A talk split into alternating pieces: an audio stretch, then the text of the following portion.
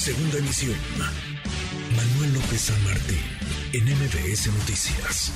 Hemos escuchado a lo largo de esta semana al presidente López Obrador, son cuatro días ya al hilo, descalificando a quienes saldrán a marchar el próximo domingo. Les ha llamado hipócritas, les ha dicho cretinos, corruptazos. Cuatro días contra quienes marcharán. Al presidente le puede o no gustar a la marcha, le pueden o no caer bien quienes marchen, puede o no coincidir con la protesta, con la causa, pero ¿por qué atacar a quienes pacíficamente se manifiestan? Cada quien sus causas, cada quien sus marchas y cada quien sus opiniones. Le agradezco estos minutos a José Medina Mora, presidente nacional de Coparmex. Gracias, eh, presidente. ¿Cómo estás, José? Muy buenas tardes. Sí, muy buenas tardes, Manuel. Qué gusto saludarte. Igualmente, gol por la democracia, la defensa desde Coparmex al INE, José.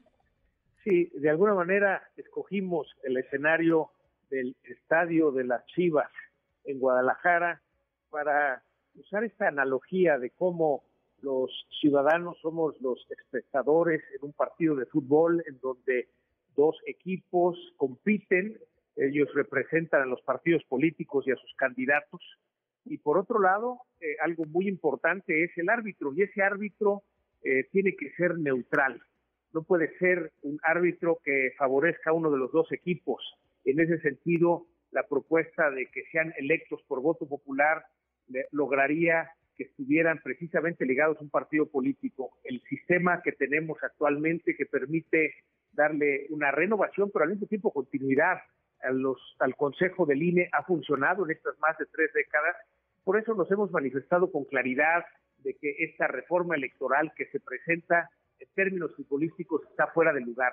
No es el momento de hacer los cambios, ya habrá tiempo más adelante en la siguiente administración para que se hagan los cambios y se prueben en una elección intermedia, pero en todo caso no debe de tocarse esta autonomía del INE que es la base de la democracia y por eso desde Coparmex hemos lanzado eh, eh, esta iniciativa de yo defiendo al INE, el INE no se toca porque eso es lo que nos ha permitido que avance la democracia en nuestro país. No es, no es el momento, entonces nos dices, eh, José, estoy platicando con José Medina Mora, presidente nacional de Coparmex. Me imagino que saldrán este domingo con otros cientos, miles de mexicanos a marchar.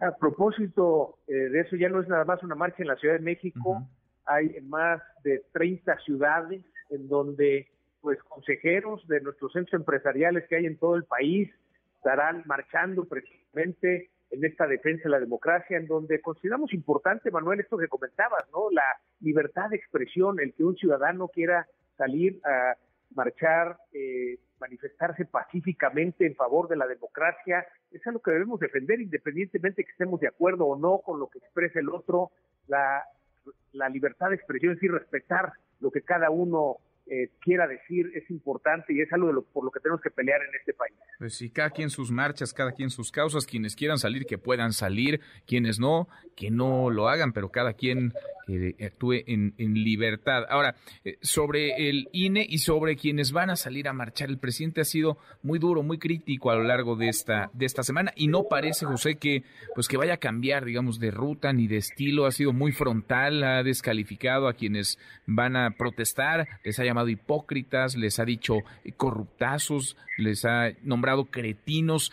¿Cómo hacer otra vez para volver a los argumentos y al diálogo y no a la descalificación?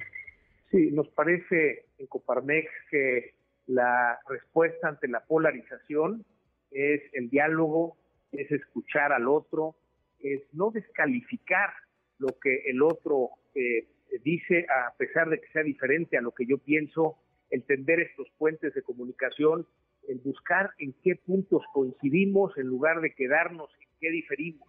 Nos parece que como mexicanos tenemos que construir al futuro un México en el que todos quepamos. No se trata de que todos pensemos igual, sino que haya el respeto a que cada quien exprese su punto de vista.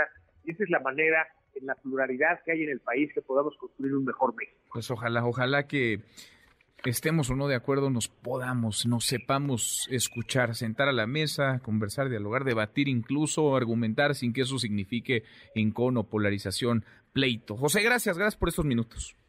Al contrario, muchas gracias, Manuel. Un saludo para ti y toda tu audiencia. Gracias, igualmente, saludos. MBS Noticias.